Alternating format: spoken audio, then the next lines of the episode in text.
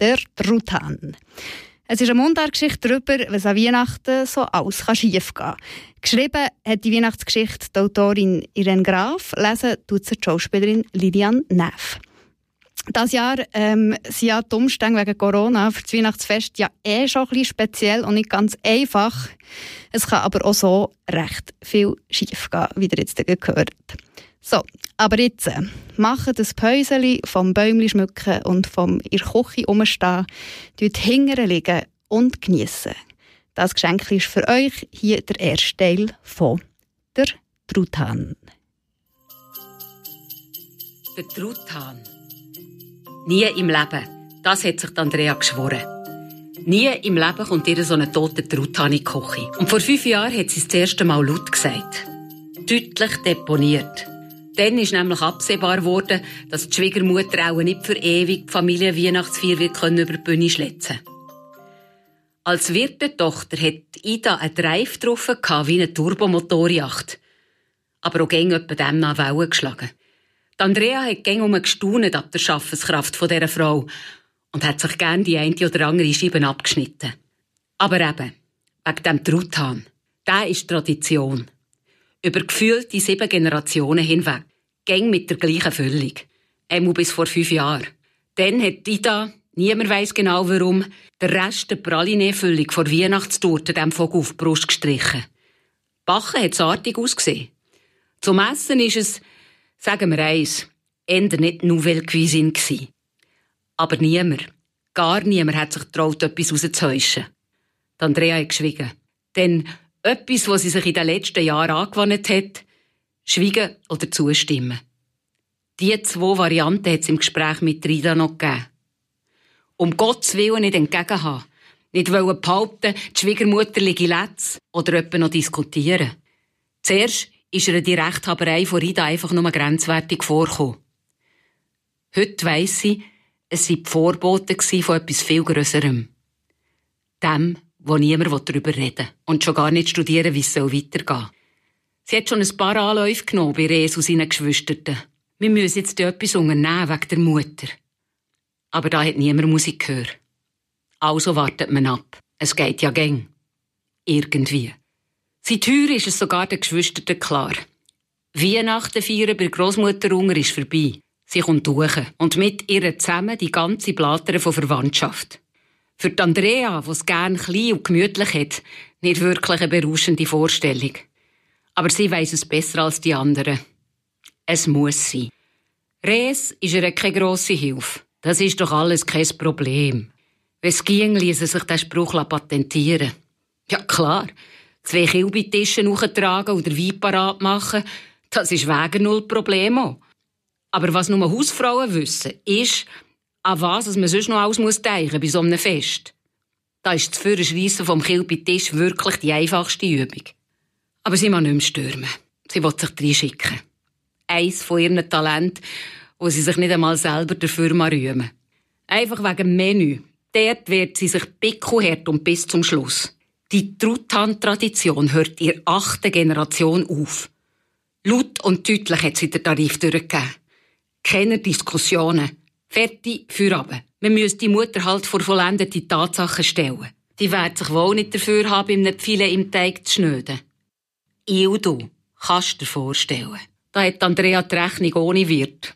Oder eben in diesem Fall ohne Tochter vom Wirt gemacht. Am 23. an Andrea ihrem Geburtstag, hat es geläutet bei Rechers an Haustüren. Innerlich hat sie gejuchzt. Sicher ist es Tränen, das Sturmenhuhn. Wie all Jahr. Im Vorbeihuschen hat sie einfach gerade Kaffeemaschinen angelassen. Aber vor der Tür ist Metzgermeister Huber gestanden. In seinen breiten Pranken ist grings voran, einfach ohne Gring, ein toter Vogel gehangen. Stein und Bein gefroren. Sally Andrea, da ist noch der bestellte Truthahn. Zuerst hat er die Sprache verschlagen. Aber näher leckt du mir am Tschöpli. Da hat sie dem Mandli Bescheid gegeben, dass sie so einen Truthahn bestellt haben.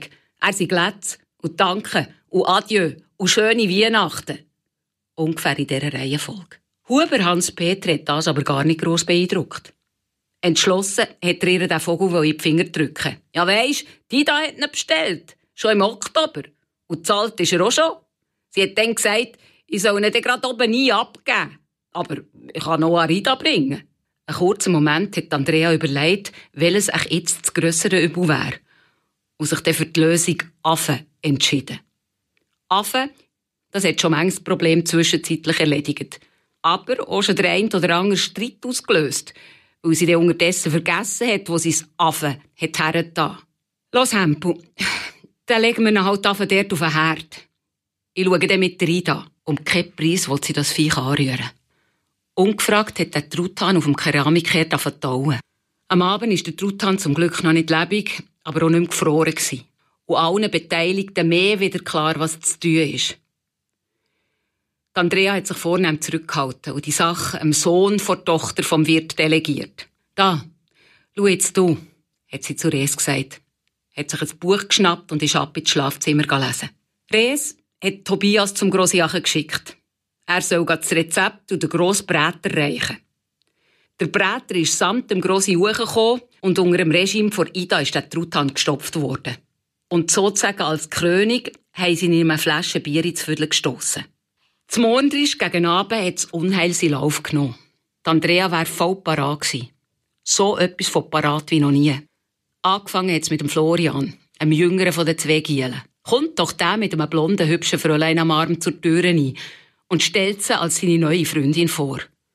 Wie wenn es das Natürlichste wäre, vor Welt die neue Flamme ausgerechnet am Weihnachtsabend in die Familie einzuführen. Die Andrea war nicht mehr so klüpfig, was ihre Gielen angeht, und hat gelächelt, das Mädchen nett begrüßt und noch ein Set Gabeln und Messer mehr auftischen. Für so eine halbe Portion wird der Truthahn schon noch länger. Sie hat es nur gedacht.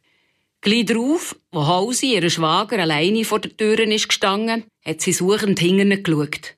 Wo hast denn du deine Leute? Im Hinterdrein gesehen ist die Frage so ahnungslos wie daneben. Aber wer hätte schon ahnen, dass Hausi Sibyl erst gerade den Tag vorher ausgezogen ist? Seine zwei erwachsenen Töchter haben so keinen Bock mehr auf Weihnachten beim dementen Grossmutti. Sympathisch. Aber die zwei haben den Hund wenigstens beim Namen genannt. Die Andrea hat Hausi ein Päckchen Nasenlümpen in die Finger gedrückt und zusammen mit ihrem Mann auf das Läubli rausgeschickt. Zum Rauchen. Selber ist sie hurtig die Stegen abgesprungen, zur Ida Ache. Hey ja, der Grobbräter hat nicht ihren eigenen Backofen mögen. So hat sie den Vogel doch noch elegant wieder aus ihrer Küche rausgebracht, was sie schon ein bisschen lächert. Und sie gibt's nicht gern zu, aber mit jedem Anstreichen, nein, nicht mit Praline-Füllung, gefällt ihr der Truthahn besser. Man könnte fast sagen, sie haben in dieser Zeit eine Beziehung aufbauen